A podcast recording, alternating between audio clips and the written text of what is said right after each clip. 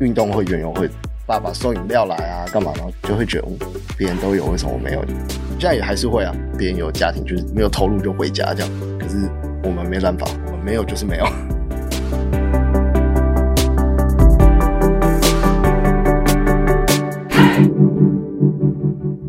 我是什么东西？自立好我，成就好我。我是善慈。社会上有一群失家儿，年满十六岁就必须自食其力，独立生活，辗转来到中华育幼机构儿童关怀协会接受自立服务。他们被称为自立少年，也是窝是什么东西这个频道想邀请你看见的一道风景。窝是什么东西？讲的是自立好窝，讲的也是成就好我。今天善慈为你邀请到好窝人俊彦来和我们聊聊他的自立成长路。欢迎俊彦。Hello，大家好。俊彦，小时候你住进了寄养家庭，当时候是发生什么事呢？小时候是因为都是我爸带我，我爸可能有些官司，那他那个时候突然被押走，那我就被紧急安置，所以我那时候其实是还蛮错愕的，然后就到了寄养家庭。原本只有你跟爸爸两个人生活吗？因为我们家有六个小孩，但是因为我跟我姐姐他们算是同母异父，我爸爸其实没有跟我妈结婚。嗯嗯嗯，但是我们会住在一起，然后后来都分开住，这样。几岁的时候，你说你原本跟爸爸生活在一起，有一天爸爸忽然间被押走了。小二放学，国小放学，然后他爸在后门接我，然后突然很多那个便衣嘛，我也不知道，反正就是来关切，然后就上车就走了，然后我就跟着一起去法院。你也一起坐上警车？不是，他是他不是警车，他是那种箱型车。哇哦，看起来像一般的，没有什么修旅车啊那种感觉而已。因为可能他们也不想特别吧，嗯嗯，就是警察就是默默的，然后就到法院，然后就有社工就把我带走，就这样。那个时候你知道爸爸大概发生什么事吗？后来就是我姐姐才有跟我说。那社工怎么跟你解释？接下来我们要带你去一个寄养机构、安置机构呢？我爸一开完庭，然后他就直接被带上那班车就就押走，然后。我那个时候就很错，我是看着我爸被押走的，然后我是被社工拉走的，没有缓冲期耶。对，就是那个时候，我是先去紧急安置，所以我去住了两个寄养家庭。第一个寄养家庭大概住了不到一个礼拜，社工必须要把你现场拉走，因为当你看到爸爸被那个带走的时候，你有一些反应吗？哭得很惨，哭超惨。Oh. 对啊，然后那个时候家访中心，那个时候还不是社会局紧急安置。然后一直到过了多久以后，你才知道爸爸的官司是关于什么呢？十七岁已经离开了，大三，我一直都没有结案，但是其实我早就可以结案。然后我就有一天就跟社工约，他就跟我分享这件事情。成年了，所以才可以跟你分享吗？没有，其实就只是刚刚好而已，刚好，然后也聊到这个问题，之后就说：“哎、欸，你知道是什么原因吗？”然后我就说：“我不知道。”他说：“那你想不想知道？”然后就说：“哦。”我我可以接受，因为毕竟已经过了，然后就也没有想太多。差不多过了十年后，你才知道当初为什么会被迫要跟爸爸分开。不知道是什么原因，但是我只知道他可能有官司，那他要被管。这十年来，对于被迫分开这件事情，你有过什么样的心境的转折吗？你会怨恨这个社会吗？刚开始会了。可能有时候比较会觉得说，哎，别人可能怎么都有家庭，自己没有，比较难过。马上去寄养家庭，那个只待了一个礼拜。后来二年级的时候到一个新的寄养家庭，待了一年左右。其实我很不习惯。我小时候的脾气可能是比较冲一点，跟他们寄养家庭的人不太合。就后来就被安置到育幼院了。所以我小学三年级的时候去育幼院，一直到我国二的时候，因为那时候那一年刚好我妈妈过世。我跟我姐姐他们就是那时候就分开之后没有再接触，因为我也被安置嘛。然后我那个时候三姐她有被安置一小段时间，其实那时候刚好要满十八，所以就没有安置这样子。在那个寄养家庭对你来说，应该就很像是莫名其妙，忽然间被塞进某一个新环境里面，然后你就要在这边住下来了，一定是一个很冲击的状况。嗯，他们对你蛮好的，可是那时候小时候傻傻的就会觉得说，诶，为什么就被拆开？是因为可能有人问你，或是你可能看到某一些画面的时候，你就会心里就会特别不舒服。你是说，例如看到呃同学放学的时候，对啊对啊，呃，就是爸爸妈妈来接，对啊，或是每运动会、园游会这种，就是家庭都会来，然后什么爸爸送饮料来啊，干嘛，然后就会觉得，嗯，别人都有，为什么我没有这样？那寄养家庭跟你的互动是参与哪些部分呢？寄养家庭其实跟一般的家庭还蛮像的。其实我自己也是蛮喜欢寄养家庭的，可能我那个时候真的小孩就比较不懂，蛮冲的。我那时候是真的蛮冲，我小学二年级敢去跟高中生打架，打架啊，真的敢去跟高中生打架。以身高差很大一截的 差别，他把他可以把我单手抓起来，我就抓他，就是一个不怕死啊。为什么会去跟高中生打到架？因为就寄养家庭，就是寄养家庭的那个。哦，是寄养家庭的，对，就是小时候可能比较白目一点，因为我那个时候他们最大，他们两个哥哥，那个时候还是机测嘛，他们考试每次，因为我都会看到他那个补习班寄来的单子，然后白目把它打开看，然后大部分都是那种不及格，要不然就零分，然后我就会到处炫耀，然后就跟他阿妈讲，哎、欸，哥哥要考零分，然后有一次他看到很不爽，然后就跟我吵架。好死不死，这些哥哥们正在青春期。他就真的没考好，就心情非常的。他已经他已经是重考了哦，对对，然后又被你拿来大肆宣扬，所以他就火大要打你。对，你就不甘示弱，反手。对，小时候比较白目一点。那你会形容这个叫做脾气很冲吗？是因为跟你现在你又有不一样的落差了。对，我到国中的时候都是蛮冲，但只有对寄养家庭的哥哥的时候，你才会表现出。你形容比较冲的那一面，哦、不会，我是就是小时候就是可能情绪管理障碍吧。对学校啊，或者是对邻居、哦、对路人也会不会，对路人不会，就是 可能会跟亲近人，可能老师或是很机构里面的生辅、社工。小时候可能会觉得有些东西不如自己愿，然后就会觉得为什么？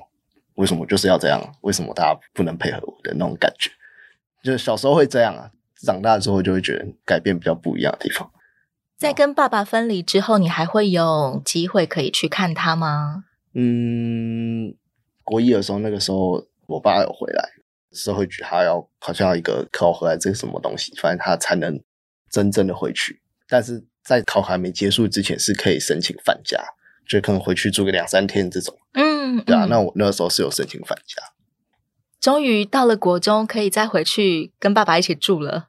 对，看到那种亲人感觉比较不一样，毕竟就分开很很长一段时间。对，那个时候国中生的你又再回去跟爸爸一起住，应该又是另外一种冲击。嗯。对啊，那个时候好像就比较现实一点，就是想要买一些东西的时候，就跟爸爸说：“哎，最近同学都有新手机，我也想要，给我零用钱。”对对，那时候会这样。嗯嗯嗯，对啊，比较大转折点就我国二那一年，可能比较没有认同感，那那个时候就会跟阿里亚扎的一些人放学啊混在一起，或是有时候深夜游荡。我爸那时候回来还没有工作，本来是跟他要，然后后来就是那时候我姑姑跟我聊一下，他就说爸爸没有赚那么多，那你不要给他压力。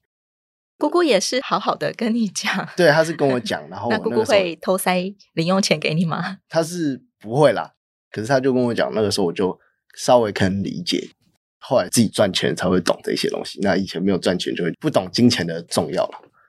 在寄养家庭过了一年之后，等于差不多你小三的时候、嗯、来到育幼院。嗯，在团体生活跟寄养家庭是两种完全不同的模式，因为你说寄养家庭就像一般的家庭组成，有爸爸妈妈，然后有兄弟姐妹。是，但是在育幼院里面，等于是一群的同才加上老师大人。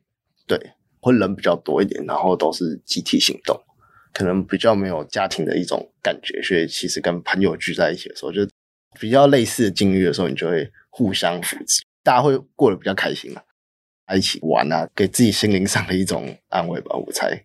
增加很多玩乐的机会跟时间，对你来说有比较能够放松吗？会会比较放松，跟同年龄的一起，也可能会比较减少你对于看到。别人有爸爸妈妈来送饮料的时候的那种冲击感。嗯，对啊，长大之后就比较不会，就还好。我现在也还是会啊，有时候看到还就是蛮羡慕的，嗯、因为现在工作就会觉得说，别人有家庭就是没有投入就回家这样，可是我们没办法，我们没有就是没有。对你来说，你会因为渴望一个家，所以希望有机会的话早点结婚吗？嗯，看有没有遇到适合的。还是适合比较重要哈，因为我比较想要一起努力，一起生活比能不能够早点结婚更重要。对，不管做什么。总共你在育幼院里面待了几年？待了十年整，刚刚好，刚刚好十年整。你住的育幼院平均是多少人啊？儿少的话大概六十八十吧。儿少就是从国小到高中，还有婴儿啊，然后还有那种小小朋友。嗯嗯嗯、总人数的话应该有百人。这是一个很庞大的，几乎像是一个社会的缩影了。对，蛮多年龄层不同。你觉得在这十年的育幼院生活里面，嗯、你学到什么啊？独立，独立，很多事情要自己做了。我们已经习惯都自己来。出社会之后就会发现，哎，我好像真的比别人独立一点，就会跟同年龄的稍微不太一样想法啦。可能有些东西习惯自己默默捡起来做。你今天养成这种习惯，就是默默会自己把它做起来，比较不会去斤斤计较这一两件事情。那如果是不会的呢？你真的就不会？那你会去问前辈吗？会啊，会啊，当然。在育幼院的这十年里面，有没有你最喜欢的部分跟最讨厌的部分？先讲最讨厌好了，就是因为我那个时候国二的时候，那一年刚好就我爸爸跟我妈妈同一年过世了，所以我人生转折比较大，就是真的是在我国二的时候。你刚回去跟爸爸一起住，然后没多久，就是没多久那一天，我妈妈因为我跟我妈。就是没有相处那么久，所以对我妈妈感觉就还好。跟我妈妈那个时候过世的时候，那时候才又聚在一起，那我们才有互相联络，可以重新认识了我姐姐。嗯，不然以前就断了。爸爸的话是我有一天放学回家，看到一排人就站在门口迎接我，然后我就会觉得今天一定有问题。一排人是你认识的还是就是可能社工啊，然后神父啊，然后就面有难色，然后又不知道要讲不讲，然后。就是在门口，然后就看着我，然后我就说：“要说快说，因为我大概猜得出来发生什么事情。嗯” 对啊，对啊，对啊。爸爸的身体算是一直都不太好吗？他那个时候是有心血管疾病，其实他那一阵子蛮健康，就是突然突然就送医院了，然后就没有了。这是第二次的，又再一次好像没有缓冲期，没有 say goodbye 的机会，忽然间又被迫跟爸爸分开了。嗯，那个时候比较是无助。那个时候就是因为我要处理爸爸的后事嘛，我姐姐他们跟我爸爸是同一个爸爸，嗯，对，所以他们不太愿意帮忙。长大会聊，前阵子回去的时候有跟我姐姐聊以前的事情，现在才会理解说，哎，大家都有自己有不一样的困难，现在会理解。那个时候就会觉得说，哎，为什么我自己姐姐不帮我这样？那个时候我其实没有钱去处理这件事情，最差最差的结果就是爸爸会被送去当医疗解剖实验。啊，不领出来的话，到时候会捐给国家还是捐给医学机构这样子？嗯嗯，嗯对啊，其实对我们来说是很难接受的事情，也很难理解。对啊，那个时候是因为没办法处理我爸爸的后事，就是没办法从医院领出来嘛，哦、那他就只能被当大体实验。嗯，对啊，然后那个时候后来就是算我比较远门的，算表姑嘛，就是帮忙。当时候你只是一个国二生。对啊。我也没有，理由埋怨哥哥 姐姐明明就比我大，他们为什么没有伸出援手？对啊，那个时候比较会了，可是后来就比较大的改变，就是在个性上，就觉得说我人生好像不能就这样子。国二之后就会比较拼这样子。是在爸爸妈妈刚好因病过世之后，你才忽然间觉得，哎，你的人生好像需要有一点目标跟方向。那个时候就会觉得说，嗯，我现在好像没有什么顾虑啊，没有什么好烦的。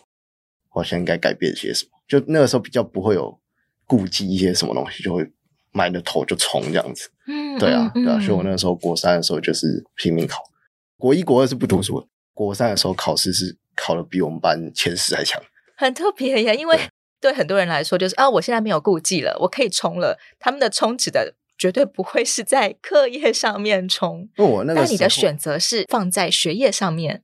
学业以外，就是很多一些活动。因为我那时候也是在纠察队，我们教官跟我说过一句话，他就跟我说：“你不喜欢读书，那你去当纠察队。”嗯，纠察队其实改变我蛮多的。就是我有讲到我，我比较不怕死嘛，所以我那个时候，因为我们是完全中学，就是国高中合并那种。嗯、国中升当纠察队的时候，我就站在门口，因为我那时候是背执行，就是执行就是要装凶的角色，对，当天最大的那个。然后我就站在门口，然后高中生走上来，就说：“哎、欸。”你怎么穿那个穿？然后这样一讲一讲，还好。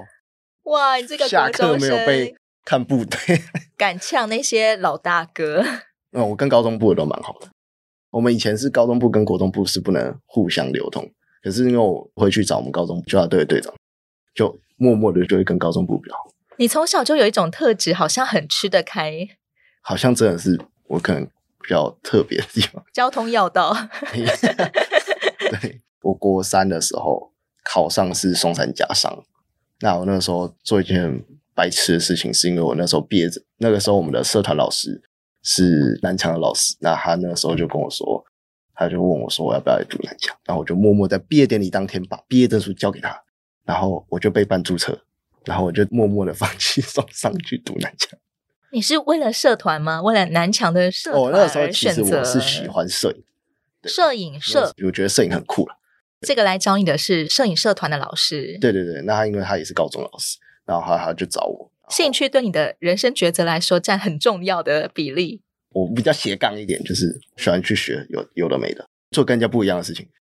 所以，如果这间高中可以让你兼顾你现在正在想学的东西，那么好啊，那就去吧。我那个时候是傻傻的把毕业证书交给他了。对，就是我本来是要去办松山家商的入学，把毕业证书给他之后，我没有办法去办松山家商的入学，所以我就只能去读南强。但是你不会有什么？那个时候会不会做错？会不会后悔？我那个时候蛮后悔。我那个时候本来是要学摄影，但是因为我那时候看到建教班这个东西，那时候我那一年好像才刚第一年还是第二年吧，建教班就可以赚钱，好像可以赚钱又可以学摄影，好像很厉害这样。然后我就后来就报了建教班，然后后来才发现建教班不学摄影，建教班是学幕后的灯光音响这样子。啊、所以你就因此从摄影开始学到了一些幕后场部影视。对对对，那时候我们、就是、技术型的操作。对对，去摸过之后才发现，其实我蛮喜欢这一块，比摄影好像又更强烈。虽然原本有点后悔，但是又捡到一个哎，好像蛮喜欢的东西。对对对，然后那时候因为就是在音响公司做很多活动、演唱会啊，然后那时候去上海、去新加坡、去加拿大。因为做影视而去了这么多国家。对啊，那时候我们跟国头剧团，跟着剧团要巡回，就可以去到很多国家。对啊，对啊，我蛮喜欢到处跑的那种感觉。我可能个性是喜欢做不一样的事情，可能一些可能文书工作，就是每天做一模一样的事情，那种工作可能就不适合我。我可能会去做一些每天比较会有不一样的变化的这种类型的工作。高中时期的你已经从摄影斜杠影视，还有哪些？到大学才真的蛮斜杠，因为我本来就是在影像公司。同年龄来讲的话，我们做影视的建教班的薪水真的比一般建教班的薪水高，算蛮多。对，因为我们比较累啊，因为我们都是半夜或是那种。那时候可以选择说，就是要直接工作还是去读大学。因为我那时候也考上了，我就想去多学多看啊。其实可能那个东西不是我想要学的。可能我以后也不一定会做我大学读的工作，但是我就想要去多学多看。你还开始教小朋友街舞，街舞是你从什么时候开始学的？小学三年级，就是在幼儿园，因为我们那时候有街舞老师了。那个时候是因为大家都会跳，就是带活动室，嗯嗯，那就会大的带小的，小的带小的，大家一起。长大就不太会跳了，因为我我也没有关于舞蹈的这些工作，所以其实真的蛮久，很久很久没有跳舞了。你本身的兴趣也很多元，然后你想做的工作，你想要学的技术，其实也很多元。嗯、这些就变成了开拓你的视野，可能变得比同年龄的人还要加倍的，能够看到更多不同的风景。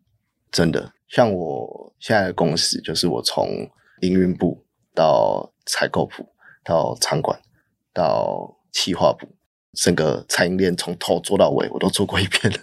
你的目标是因为你渴望体验许多不同的领域吗？我在工作上的话，可能是比较不怕吃苦，肯做。你会想要尝试很多很多的领域的原因是什么呢？我喜欢去挑战事情，不一样的事情，让我可以累积一些成就。我自己也觉得说，我好像会这些东西不一定可以做什么，但是可能有一天会用到。我那时候去学调酒，对，那个时候是有在酒吧当 bartender。哇哦，对，然后我有去学咖啡。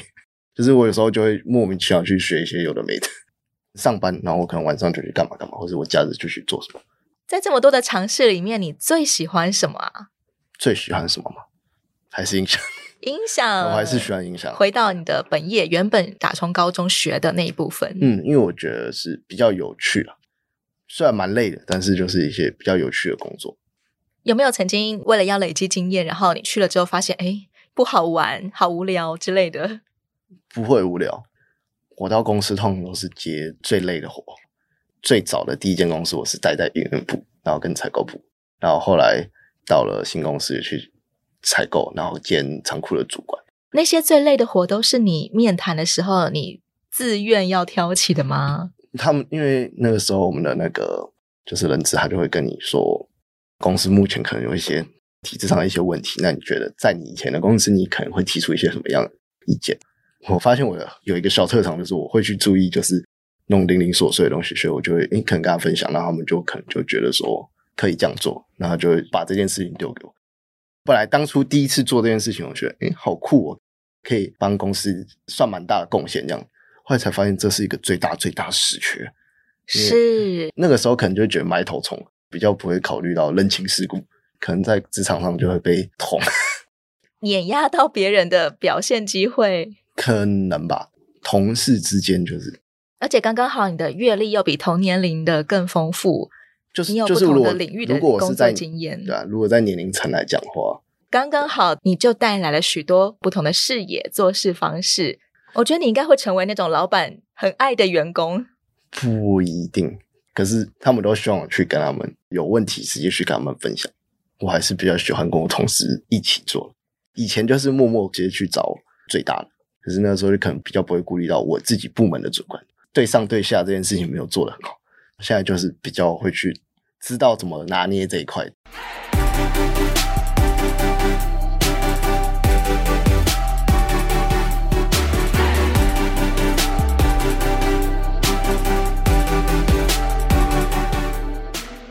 俊彦从小就跟着爸爸生活，当爸爸被捕入狱。俊彦接受社会局安排住进安置机构，国二十跟着获得出狱机会的爸爸生活了一阵子，不料爸爸在此期间突发心血管疾病猝死。不久后，俊彦收到通知，生母早在前些时候也因病过世。意识到自己父母双亡的俊彦，从此在性格跟行为上都产生极大转变。下一回我是什么东西？邀请你听听俊彦怎么按着兴趣选择社团、升学、进修以及出社会后的工作。欢迎你上到 CCSA 中华育幼机构儿童关怀协会的网站，关注各种帮助失家的方式。我是善慈，自立好我，成就好我。我们下回再见喽。